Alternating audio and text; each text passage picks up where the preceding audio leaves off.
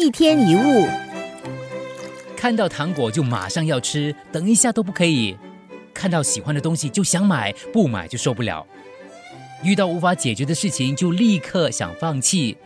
如果你家有这样的孩子，或者你就是这样的，那你要注意了。有没有听过棉花糖理论？这是史丹福大学非常有名的心理实验。棉花糖就放在一群幼稚园的小朋友的眼前。如果可以忍耐十五分钟不偷吃，就可以获得另外一颗棉花糖作为奖赏。那么，如果是你的话，你会吃还是不吃？这个实验的重点是，后来的追踪发现，当年忍耐型的小朋友长大之后比较有自信，面对困难时比较不容易轻言放弃，而社会的适应能力也比较好。而当年冲动型就忍不了去偷吃的小朋友，在未来发展的倾向上缺乏刚刚提到的品质。进入青春期之后，遇到挫折容易心烦意乱，遇到压力就退缩，出现心理问题的情况也比较多。换句话说，能忍耐的孩子的成就高过那些不能等待的孩子。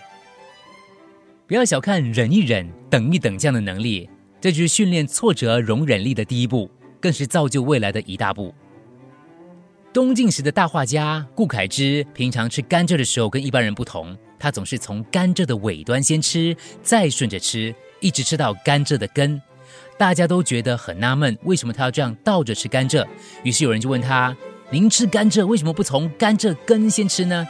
他笑着说：“甘蔗根比甘蔗尾甜，我从甘蔗尾吃，越吃越甜，是渐渐达到好的境界啊。”所以有一句话说：“倒吃甘蔗，渐入佳境。”如果说延迟满足是在教我们牺牲眼前短利，成就长远利益，那么倒吃甘蔗就在提醒我们大家牺牲眼前的享乐，成就人生更大的幸福。